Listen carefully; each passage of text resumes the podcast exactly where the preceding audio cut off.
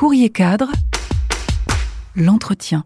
Dépassement de soi, gestion du stress, travail en équipe ou en binôme, plus qu'un concours ou une course, les émissions de Top Chef et Pékin Express sont des révélatrices de personnalités où les candidats sélectionnés évoluent au gré des épisodes. Stéphane Rothenberg, l'animateur emblématique de ces programmes, nous en dévoile les rouages. Un entretien réalisé par Céline Tridon pour Courrier Cadre. Donc l'ouverture du bistrot Top Chef, quel va être votre rôle dans ce projet?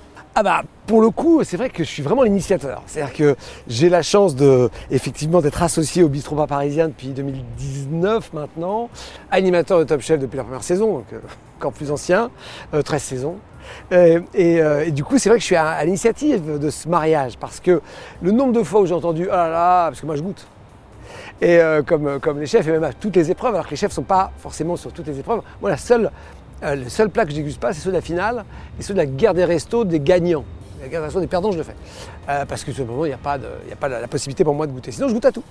Et le nombre de fois où les gens m'ont dit Oh là là, mais qu'est-ce qu'on aimerait goûter Ça a l'air tellement incroyable que euh, l'idée de marier quand même ces deux univers paraissait logique. Au fond, les bistrots parisiens, c'est déjà pas loin d'une partie des bistrots Top Chef. Bien sûr, Top Chef, parfois, c'est la gastronomie, c'est la quête de l'excellence à un niveau euh, double ou triple étoilé, mais c'est très souvent aussi euh, des plats d'émotion, des plats plus simples, etc. Il y a beaucoup de plats bistrot dans Top Chef. Il y a aussi des plats gastro, mais aussi des plats bistrot. Et euh, donc il y avait quantité de plats de concours, de plats d'épreuve, qui pourraient parfaitement se retrouver à la table. Et donc, à force d'en parler avec les équipes, etc., ben voilà, j'ai marié les deux mondes. Et, et donc, c'est vrai qu'on va ouvrir un bistrot Top Chef avec des anciens candidats qui signent des plats de leurs épreuves souvent gagnants, parce qu'ils ne veulent pas signer des plats où ils sont fait toller, c'est normal. Donc c'est souvent des plats gagnants. Et euh, euh, adapté au bistrot, c'est adapté à un coût maîtrisé. On voulait absolument ça. Moi, je ne voulais pas du tout aller chercher un restaurant euh, étoilé, ça, c'est pas notre affaire. Et donc maîtriser le, maîtriser le, le coût, mais malgré tout avec exigence euh, l'exigence Top Chef. Donc, euh, donc voilà, euh, c'est une belle aventure qui démarre. Maintenant, il faut les faire. Hein. Donc vous êtes basé sur votre expérience des bistrots parisiens Oui, les bistrots parisiens, on a déjà effectivement ça. C'est-à-dire qu'on a la, la, la, la, recette des bistrots parisiens, c'est toujours, euh, il y a six bistrots, mais ils ne sont jamais les mêmes. Euh, c'est toujours un chef qui incarne, euh, qui signe les cartes. c'est des cartes très courtes avec des produits frais. On, a, on, est déjà un petit peu là-dedans, avec vraiment la volonté d'avoir un, tarif maîtrisé. donc voilà, c'est, l'esprit est proche, mais bien sûr, on, fait quand même rajouter ça avec des signataires qui sont des anciens candidats, et ça c'est quand même autre chose. Et mon idée c'est d'ouvrir vraiment à tout ancien candidat. Alors là, on a pour démarrer, on a des finalistes ou des gagnants. Euh, bon, voilà, histoire de marquer un peu les esprits. Mais moi, tous les candidats qui ont un moment marqué euh, le concours, qui ont fait un plat qui a bluffé les, jurés, euh, bon, voilà, c'est. Il y a d'anciens candidats qui sont étoilés dans leur affaire à eux, mais qui sont très contents de faire un, plat bistrot. Parce que voilà, il y, a différents contrats. Et puis, quantité d'anciens candidats Top Chef qui, font des bistrots, hein, qui ne vont pas chercher les étoiles. C'est vrai qu'on on parle beaucoup du fait que, je crois qu'on est à 17 anciens candidats étoilés et deux doubles étoilés quand même, c'est pas rien. Euh, je pense qu'un jour, et je pense très prochainement, on aura notre premier candidat, je pense que ce sera une candidate triple étoilée, je ne vais pas lui porter la poisse, mais voilà, triple étoilée, c'est incroyable. Mais ce n'est pas que ça. J'allais dire, Dieu merci, beaucoup d'anciens candidats ont ouvert des, bistrots chez eux euh, qui cartonnent. Euh, donc, donc, voilà, c'était l'idée de marier un petit peu ce monde et d'avoir plusieurs signatures différentes dans la même resto. C'est rarissime, voire ça n'existe pas. Et je trouve ça super. Donc vous êtes là en, quelque sorte pour euh, assurer la relève d'un secteur en fait avec des nouveaux talents. Et, euh, Alors ce secteur ne manque pas de relève. Ça c'est la, c'est la. Je crois que Top Chef a, été l'illustration de ça. Il y a euh, quantité de jeunes qui poussent, qui ont du talent, qui sont créatifs, qui adorent leur métier, qui travaillent sans compter. on parle beaucoup du déclin de la France. Je pense que dans certains domaines, c'est une évidence. Certainement pas dans celui-là. Euh, loin de là. Oui, d'autres pays qui étaient nulle part sur le plan culinaire ont émergé depuis quelques années, euh, tant mieux. Mais la France, que ce soit au niveau de gastronomie, mais aussi d'une manière générale, euh, reste quand même un phare du monde. on mange globalement mieux, et pas forcément dans les gastro, on mange globalement mieux en France que dans l'immense majorité des pays dans le monde. Le Japon est capable, dans un tout autre univers, de, voilà, de, relever le défi, la Chine, d'autres pays c'est magique, mais quand même, de ce côté-là, on est quand même encore... Euh, mais c'est vrai qu'en revanche, ce qui est vrai, c'est que Top Chef a donné, j'allais dire, euh, euh, a contribué à donner des lettres de noblesse à ce métier qui est un métier où on sort de l'école, on va dire du cursus normal à 13 ans, où on part en apprentissage, on part en CAP. Et c'est vrai que euh, moi, je vois, je, fais beaucoup, je vais beaucoup dans les lycées hôteliers, je vais beaucoup dans les écoles hôtelières, et les, profs, les élèves me disent, voilà, avant, quand on sortait de l'école, euh, avant le bac, c'est des bacs, mais voilà, quand vous faisait du CAP, c'était les voies de garage. Maintenant, on est fiers de dire dans notre famille, on est en CAP cuisine, on est en pâtisserie, etc. Et ça attire. Avant, c'était ah bon, oui, d'accord, voilà. On a même des, jeunes qui, bien qu'ils aient les, capacités de suivre le cursus classique, vont quand même tenter la cuisine parce qu'ils ont envie de le faire. Donc ça, c'est vrai que nous et d'autres, hein, on a contribué à montrer que c'était un métier euh, difficile, complexe, harassant, passionnant. Et, euh, oui, et, et, le bistrot Top Chef est dans la continuité de tout ça. D'accord. Vous dites que vous allez dans les lycées hôteliers, pourquoi? Parce que vous participez à la Oui, parce souvent on me demande de remettre des... Non, mais on me demande des concours de fin de, saison, de fin de saison, ou de venir remettre des prix, ou de faire des choses. Voilà, ça, m'arrive souvent. Euh, on travaille euh, avec, euh, avec les, écoles qu'on a ici à, Paris. On, voilà, on va faire Andy.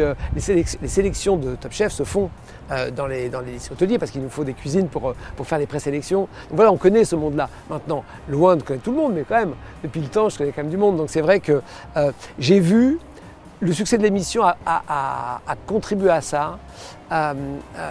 oui, la gastronomie étoilée, c'est un panthéon de la cuisine française, mais il y a aussi, j'allais dire, un, un, socle extraordinaire où quantité de gens font un travail fabuleux à tous les niveaux. Il n'y a pas, pas qu'en mettant beaucoup d'argent dans un beau restaurant avec une belle lame blanche qu'on mange très bien. Et comment sont sélectionnés justement euh, ces candidats? Ah bah alors il y a un jury de sélection qui n'est pas le même que le jury de concours. En fait, on a repris en faisant Top Chef les grands codes de tous les concours culinaires. Euh, Bocuse d'or, euh, MOF, etc. La seule différence, c'est que souvent quand vous faites le, le MOF, vous avez trois mois pour travailler un thème imposé, une épreuve imposée, une épreuve libre. Mais vous potassez votre recette et vous sortez le jour du concours la recette que vous avez préparée pendant des mois. Top Chef, c'est un concours globalement d'impro. Et ça, c'est sa singularité absolue. Et aussi, c'est un concours open où les gens viennent de tout profil. Souvent, dans les grands concours, on vient de grands établissements, tout simplement parce qu'on a les moyens de préparer son concours et la brigade est assez grande pour qu'on euh, on, vous remplace. Mais euh, on, respecte vraiment les codes. Concours de euh, présélection, sur CV, puis sur un plat test, un plat signature ou un plat imposé, comme dans un concours. Et puis ensuite, on y va.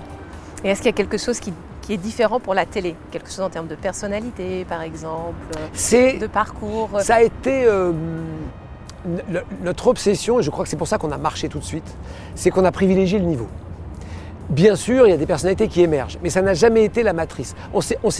lorsqu'on a lancé Top Chef, tout le monde disait Master Chef est le grand format qui marche dans le monde entier. Ce sont des amateurs qui cuisinent. Top Chef, tout le monde nous a dit c'est trop pointu, c'est des pros, ils sont trop bons. Les gens dans leur télé ne vont pas pouvoir refaire ce qu'ils font. Vous serez dans une niche, ça ne marchera pas. Tout le monde nous a dit ça. Et nous, on a dit ouais, non, non, non. On pense que les Français ont un goût suffisamment fort de toute façon, c'était sur TF1, Masterchef, on n'a pas le choix. Bon. Mais on pense que les Français ont un goût suffisamment fort de la cuisine pour pouvoir euh, être intéressés par quelque chose, même s'ils n'arrivent pas complètement à le faire. Ils vont choper une association, etc. Mais il faut qu'ils soient bons. Il faut que les candidats ne soient pas euh, des, belles gueules ou des personnalités fort en gueule, mais que ce soit euh, des, bons cuisiniers des bonnes cuisinières. On a eu ça tout de suite. Et puis aussi, effectivement, ça n'était pas facile on a tout de suite essayé de monter aussi les filles en cuisine. Elles sont 5% du métier. Ça a toujours été 20% du cast. Donc on nous a souvent reproché qu'elle n'est pas assez, mais c'est beaucoup, beaucoup plus que la réalité. Et on a eu Stéphanie Lequelec qui a gagné saison 2. Et ça, ça a été tout de suite très, très fort. On a donné un appel d'air à toutes les filles qui voulaient euh, Allez, venez, vous allez voir. Euh, voilà. Euh, et, donc le niveau, une forme de mixité, ça a été la matrice dès le début. Il se trouve que certains ou certaines sont en plus des personnalités. Pas toujours. Il y a beaucoup de candidats ou candidates de Top Chef qui ne sont pas particulièrement volubiles. C'est pas grave. Euh, bien sûr, lorsqu'on en a 20, on finit avec 20.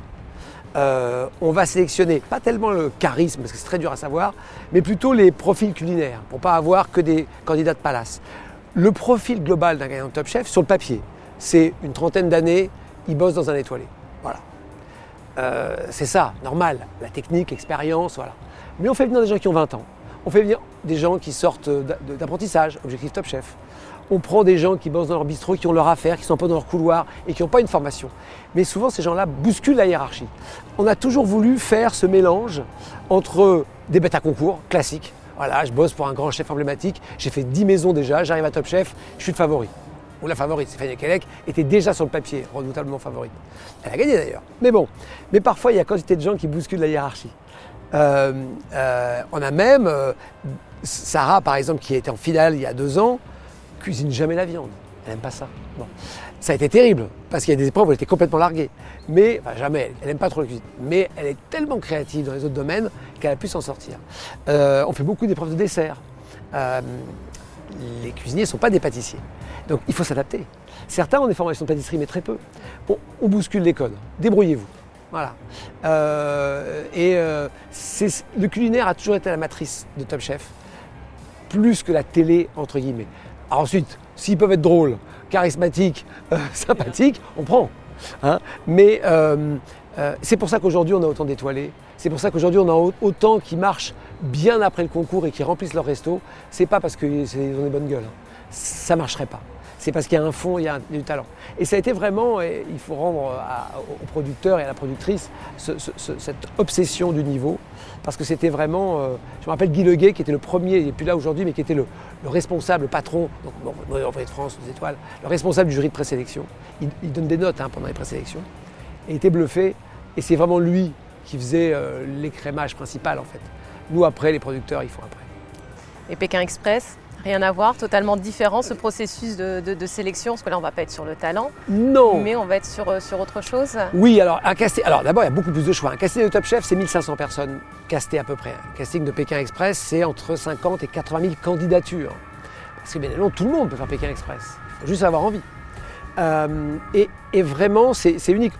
On, a beaucoup, beaucoup, beaucoup de candidats. Parce que même Colanta, par exemple, il y a il faut, voilà, il y a un profil quand même un peu physique, un peu de défi physique. Pékin, au fond, c'est physiquement éprouvant, mais il y a des gens qui font 90 kg, 100 kg qui viennent Pékin Express. Des gens qui ont 65 ans qui viennent Pékin Express ou qui 80 ans qui vont en finale ou en demi-finale. Donc tout le monde se rend bien compte que Pékin, tout le monde peut le faire. Il faut juste avoir envie de partager quelque chose avec quelqu'un qu'on aime. C'est ça la matrice de Pékin. Partage quelque chose avec quelqu'un que tu aimes. Et, euh, et ça, c'est très concernant. Du coup, notre obsession, c'est d'être dans le casting final, euh, de, refléter cette incroyable diversité qu'on a dans les, candidatures. On a tous les âges, tous les milieux sociaux, rarissime. Il y a une sociologie du candidat de télévision, souvent quand même. Chaque émission, on voit bien, hein, entre les émissions de Nagui, les, émissions, les, jeux, les jeux de France 3, euh, les télécrochets, ils ont tous à peu près la même, la même typologie. Pas nous. Nous, on a des gens incroyablement différents. Et on essaye de garder ça. Et ensuite, on a du marketing télé qui arrive après qui essaie d'avoir toute la France. Alors ça, c'est des réflexes, parce qu'il y a une telle appropriation en région de la personne qui est de sa région, qu'on essaye au départ, en tous les cas, d'avoir des de toute la France. C'est notre seule contrainte. On n'aura pas que des gens du nord, du sud ou de Paris. On va essayer. C'est la seule contrainte. Et de respecter ça, c'est-à-dire d'avoir tous les types de liens. Si on a un couple de sœurs, on n'aura pas deux couples, un deuxième couple identique. Si on a un père et fils, on n'aura pas deux pères et fils. Parce qu'on sait que le lien, c'est la force de Pékin. Et donc, on va essayer de multiplier les liens. D'abord parce que c'est con, mais si on avait fait notre boulot, lorsque vous allez regarder Pékin, vous allez être attiré par le binôme dont le lien correspond le plus à la chose qui vous touche. Alors ça va être, c'est ça qui marche, hein, on s'en est rendu compte. Donc euh, bah, il suffit de multiplier les possibilités. Hein. Donc euh, grand-père, petit-fils, euh, collègues de bureau, meilleurs amis, on a énormément de meilleurs amis, ça c'est normal. et voilà, on va, tenir ce, essayer de tenir ce panel sur, sur 10 couples. Mais ensuite, après, il y a vraiment la personnalité, c'est-à-dire qu'il va y avoir ceux qui sont plus introvertis, les plus aventuriers. Il faut surtout garder ça. C'est ça, c'est-à-dire cette variété de... Surtout. Si vous n'avez que des forts en gueule, que des gens qui en font des tonnes, c'est pas drôle. Si vous n'en avez pas, c'est pas drôle. Donc c'est vraiment un deuxième, un deuxième cran. Ce qu'il faut, c'est vraiment, pour nous en tous les cas, la première matrice, c'est d'abord le lien, la variété des liens. Et ensuite, dans les liens, bien sûr, il faut qu'on sente qu'on est à la fois des compétiteurs, des gens qui sont pour se marrer. Et ensuite, en fonction des saisons, on jongle sur euh, euh, une typologie globale. Il y a des années, on faisait beaucoup de candidats très compétitifs. Avec très compétitif, on sait qu'on va avoir du fight, mais on sait qu'on va avoir un peu moins d'émotion chez les habitants. Avec des candidats beaucoup dans l'émotion, on sait qu'on va avoir des séquences chez l'habitant extraordinaires, mais on risque d'avoir un tout petit peu moins de, de compétition au moment où il faut se battre. Donc il faut trouver le bon, euh, le bon équilibre. Si on n'a que des compétiteurs, les, les compétiteurs ils pensent qu'à la course, donc ils, ils, évacuent un peu le truc chez les habitants. À l'inverse, les autres, oh ben, oh, ils sont devant, bon, on les rattrapera pas. C'est pas grave. Nous l'important c'est ce qu'on va faire ce soir avec les gens. Euh, ça c'est bien, mais c'est pas voilà. Donc il faut trouver le très compliqué à équilibrer un casting. Et en plus, il fonctionne en binôme, donc j'imagine que c'est encore quelque chose de différent. C'est très difficile. Euh, il faut savoir que déjà, on perd quasiment 80% des gens qui s'inscrivent dès qu'on leur dit que c'est 45 jours. Les gens n'imaginent pas que c'est 45 jours. Donc on dit, attendez, hein, c'est les deux disponibles, 45 jours. Et déjà, ah bah non, bah non, bah non. On ne peut pas faire 15 jours. Ah bah non. Il faut que tu puisses te dire que tu vas gagner. Donc, en nous, tu prends 45 jours de congé où tu te mets 45 jours en disponibilité. Donc rien que ça, déjà, on, est, on écrème énormément de gens parce que les gens n'imaginent pas que ça dure 45 jours. Et ça dure 45 jours. Donc euh, voilà, après il y a les sélections euh, de santé où on repère à nouveau plein de gens. Euh, il y a les sélections psy, ça reste un mystère pour nous, mais on repère encore des gens. Et ça, on n'a pas la main. Il faut savoir que le, médecin, il a, un pouvoir sur le casting qui est total. Si le médecin dit pas apte, c'est un secret médical, on ne sait pas pourquoi, c'est pas apte. On peut parfois décider, mais c'est comme ça. Il a la main. S'il dit non, il faut son assurance, hein. Voilà, etc., etc. Et nous, c'est vraiment au dernier recours. D'accord. Et euh, j'imagine aussi que dans le stress de la compétition, par exemple, la personnalité aussi peut, euh, peut changer. Alors, c'est le moment le plus important dans Pékin, euh, de très loin. C'est ce que nous, dans notre jargon, on appelle la bascule. Dans tous les couples, quels qu'ils soient, il y a une hiérarchie il y a un mode de fonctionnement. Vous avez toujours quelqu'un qui est un peu plus leader, quelqu'un qui est un peu plus suiveur, vous avez toujours quelqu'un qui est un peu plus. C'est vrai pour tous les couples, qu'ils soient potes, frères et sœurs, etc. Tous les couples. Dans Pékin, ça ne peut pas durer comme ça. C'est trop dur, trop compliqué. Il y a trop de variations d'humeur pour que cette bascule ne se fasse pas. Et c'est tellement sidérant et tellement étrange à vivre pour, le couple que ça tient ou pas. Quand vous avez le père qui doit avoir besoin de son fils pour passer un cap difficile, c'est tellement dur à vivre, c'est tellement ou émouvant que c'est là que ça tient. Soit ça implose et ça ne marche pas, soit ça marche et ça devient un truc incroyable. Ça arrivera à un moment ou un autre. Étape 1, étape 8 et ça arrivera. Parce qu'on ne peut pas être fort tous les jours. Dieu merci. Alors quand les deux tombent en même temps, c'est plus dur. Parce que la hiérarchie reste. Mais ça n'arrive pas. Normalement, ils ne tombent jamais en même temps. Donc au début, c'est le plus faible qui tombe, et encore, pas toujours. Euh, parce que faible, c'est pas le vrai truc. En fait, c'est une hiérarchie, mais c'est pas vraiment une question de. Et c'est le plus intéressant dans Pékin. C'est ce moment où on n'est plus comme on n'est plus comme on a l'habitude d'être. L'autre n'a pas exactement le même rôle qu'il a d'habitude. C'est fascinant à voir. Euh, c'est les journalistes qui nous racontent, hein, qui suivent, qui nous disent Oh, à mon avis, la semaine demain, après-demain, où ça arrive sans qu'on s'en rende compte. Mais cette bascule, c'est toujours le grand moment de Pékin, ces moments d'émotion où il y a, effectivement, euh, c'est pas forcément des larmes, ça peut être des mots euh, d'amour, d'affection, des choses qui se disent, qui ne se seraient jamais dites, etc., etc. C'est le plus intéressant. Ça peut arriver en plein désert, ça peut arriver sur une route sordide, à ce qui bon stop, ça peut arriver chez l'habitant, ça peut arriver, voilà. Mais euh, c'est, ils ne savent pas, et nous on le sait, qu'il y a un moment où ça va basculer et la hiérarchie du couple. alors, encore une fois, Pékin, ça reste un divertissement. On ne va pas le théoriser à l'antenne. Euh, mais on sait que c'est ça qui fait les grandes séquences. Ce programme, il tient sur quelques grandes séquences, euh, mais qui marquent les gens. Ça peut être de l'humour, ça peut être plein de choses, mais voilà, ça, ça tient, ça marche. Est-ce qu'il y a aussi la notion de dépassement de soi oui. qui plaît euh, beaucoup Dans les deux. Pour les dans, dans Pékin Express comme Top Chef Dans les deux. Dans les deux, ce sont des défis qu'on se lance. Euh, et je me suis rendu compte, c'est vrai pour tout le monde, bah, il y a quelques rares exceptions, ce pas les gens les plus intéressants. On se sous-estime on n'imagine pas ses capacités. C'est vrai pour tout le monde. Et lorsque on se rend compte, soit dans Top Chef ou soit dans Pékin, qu'on est beaucoup plus fort qu'on le croit, que les deux trois conseils qu'on va recevoir, que les deux trois trucs vont nous permettre de nous dépasser, ce moment où on se rend compte qu'on fait des choses qu'on n'imaginait pas faire, c'est assez savoureux. C'est c'est très émouvant. Hein. Et, euh, euh, c'est, euh, je crois que les deux, que ce soit Top Chef ou Pékin, les candidats reconnaissent que ça a changé leur vie. Pas forcément leur carrière, mais leur vie parce qu'effectivement, ils réalisent des capacités.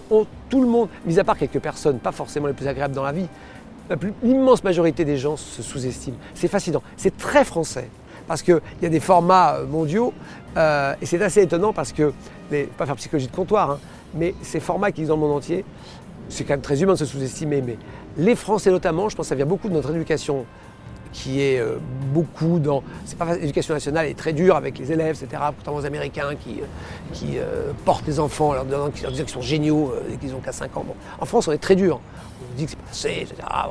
Et on a toujours ce truc-là un peu, depuis qu'on est petit, on en prend plein la tronche. Et, et brutalement, on réalise qu'on a des capacités. Donc, ouais, ouais, c'est, ce programme permet, je pense, aux gens de manière un peu spectaculaire et évidente comme ça de, se révéler à soi-même. C'est assez saisissant. Est-ce que ça fonctionne aussi pour euh, les duos de choc, enfin la version célébrité euh, de Pékin Express C'est les candidats. Il, nous faut quelques. Alors, ils ont l'habitude de la télé, mais le format est bien fait, comme toutes les émissions qui durent pendant des années. Ce format est tellement fort que vous oubliez la caméra. Vous savez qu'elle est là, mais l'enjeu est tellement plus fort là que c'est pour ça qu'on a des gens, on dit mais comment ils font pour s'engueuler, ou pour pleurer, ou pour rire, alors a des trucs. L'enjeu est tellement là, c'est tellement bien fait, il y a tellement envie, puis ils ont bien été choisis aussi, euh, que au début on a comme ça ce truc-là qui nous suit, parce qu'en plus ce sont des caméras euh, costauds, hein. c'est des, des, XD cam, donc c'est des caméras qui font 13 kg, qui font 55-60 euh, cm de, de, long. quand on a la voiture, on la voit, etc. Mais elle part. Et euh, oui, même dans Duo de choc, même des célébrités, des personnalités deviennent des candidats en quelques, en quelques heures, si on se débrouille bien en quelques minutes. Alors quelle serait la, recette d'un programme télé réussi, si on devait euh, résumer Il y a beaucoup de gens qui l'ont théorisé avant moi. Alors, Selon vous Ouais, le, le... utiliser des grands mots qui sont un peu excessifs. Mais on dit que les grands formats, c'est des grands mythes. Euh, Robinson Crusoe pour Colanta, euh, Star d'un jour pour, euh, pour les, toutes les télécrochets, etc., etc. Le tour du monde pour euh, Pékin, c'est-à-dire, euh, voilà, on imagine, on, a tous un quotidien et personne ne pourrait vivre Pékin Express au quotidien. Mais cette idée de sortir de son quotidien pour vivre une aventure complètement détachée des contraintes du quotidien, il n'y a pas, etc., et aller à la rencontre des autres, etc., mais avec des vrais défis, parce qu'on n'a pas à manger, on ne sait pas comment se déplacer, donc des vrais trucs. dès qu'on touche à quelque chose qui est un, un rêve intime de plein de gens. On n'arrive jamais à faire des rêves universels. Mais que ce soit le rêve du Robinson, que ce soit le rêve de la, vedette d'un jour, euh, que ce soit ce rêve effectivement de l'aventure entre ou de l'aventure, ou que ce soit effectivement euh, le, dans Top Chef, c'est un tout petit peu différent. C'est pour ça que beaucoup de gens pensaient que Top Chef, euh, Top Chef par exemple, marche beaucoup plus fort en France que nulle part ailleurs, mais de manière saisissante.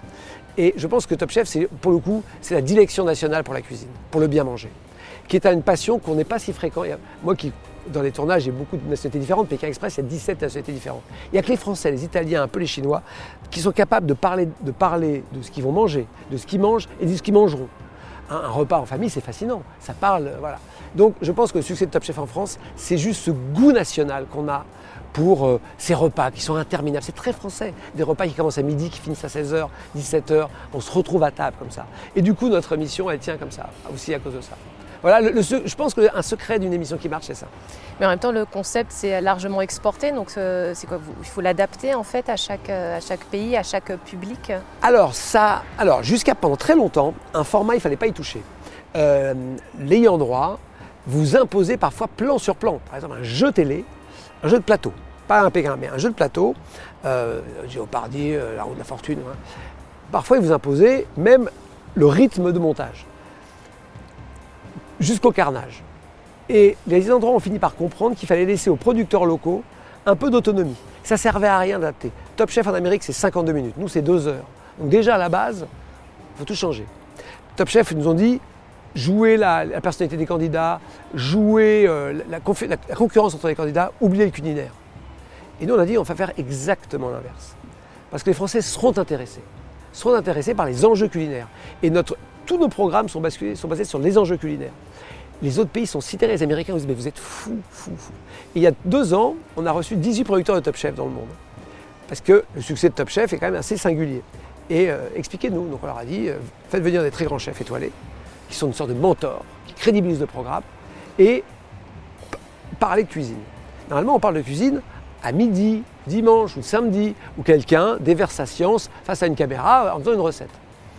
Et nous, on leur a dit non, non, non, non, on peut faire de ça, même en prime, on peut parler de cuisine. Alors bien sûr, on ne va pas décliner la recette avec autant de précision qu'on le faisait dans des émissions de dimanche matin, mais on va quand même parler de cuisine. et oui, effectivement, tous les pays sont adaptés. les autres n'y arrivent pas. à tort ou à raison. Moi, je pense qu'ils ont tort. Mais certains me disent, mais vous ne vous rendez pas compte, c'est du chinois pour quantité de gens qui regardent. Je dis, sous-estimez pas votre auditoire, ça peut les intéresser. Visiblement, ce qu'on fait est un peu singulier. Mais oui, tous les pays, quel que soit le format, s'adaptent.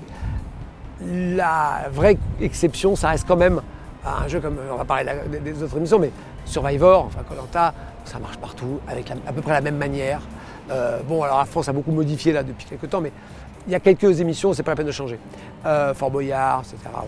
ça roule. Euh, mais Pékin, on modifie un peu en fonction des pays. Les Italiens ne prennent que des personnalités, par exemple. Ils sont très jeux, très peu de stops, très peu d'habitants. les pays de l'Est, ça cartonne. Euh, font passer énormément de temps chez l'habitant. Mais parfois, sans montage, en plan séquence, un dîner entier, le repas qui se truc, etc. Il y a une fascination des gens qui n'ont pas pu voyager pendant très très longtemps et qui voyagent encore peu. Et donc les pays de l'Est passent énormément de temps chez l'habitant. Mais c'est fascinant. Hein. Donc voilà, chaque pays du coup. Euh, et, en France, du coup, il y a aussi cette euh, notion de voir des mentors en action qui, plaît, du coup, notamment sur Top Chef. Oui, d'abord c'est la cuisine, ça. La cuisine, c'est la formation il y a un socle de base, le CAP et deux, trois petites choses, euh, que tout le monde a. Et ensuite, on apprend sur place. Hein, les mômes commencent le CAP, arrivent en apprentissage et commencent leur formation. Et changent de restaurant en restaurant en restaurant. Et ce sont les chefs qui vont vous apporter. C'est pour ça qu'au début, ils bougent beaucoup, parce qu'ils vont aller euh, chez Etchebest, chez Darroze, euh, chez Perret ou ailleurs, ils vont essayer, puis ils vont apprendre des choses c'est le métier peut-être où la formation, la transmission est la plus importante. Euh, ça change tout. Euh, et moi, je vois tous mes chefs, je dis mes chefs, mais tous les, chefs qui m'accompagnent en Top Chef parlent toujours avec des trémolos dans la voix. Alors, il y en a, ça va être Michel Guérard, ça va être Alain Ducasse, ça va être Buchon, euh, ça va être quelques-uns comme ça, des, grands anciens qui, les, qui, leur ont appris, sur des grandes maisons où ils ont été. Et c'est vrai que moi, ça m'a quand même. J'ai été bluffé par ça. Et je vois à quel point c'est important. C'est sans doute le métier où le, patron ou le responsable attache le plus d'importance à, transmettre. C'est une obsession. Et, euh, euh, sans doute que d'autres milieux professionnels pourraient s'en inspirer. Parce que c'est vraiment incroyable. C'est euh, vraiment cette... Voilà, apprends alors. Les méthodes ont un peu changé, c'est un peu plus violent en cuisine jadis qu'aujourd'hui, parce qu'il le faisait vraiment. La pression de la brigade, la pression des services rend les choses qu'on apprend tout en livrant aux clients. Donc c'est très particulier parce qu'on apprend dans l'urgence et on apprend en cuisine, en transpirant, et voilà. Et il y a le chef au passe qui valide ou pas. C'est très dur, hein. Imaginez, parce qu'en même temps vous êtes en plein service. Donc c'est un truc avec une urgence, puis derrière les assiettes qui passent et les clients il faut qu'ils aient mangé, qu'ils soient contents. Donc voilà, mais quelle formation, c'est magique. Courrier cadre, l'entretien.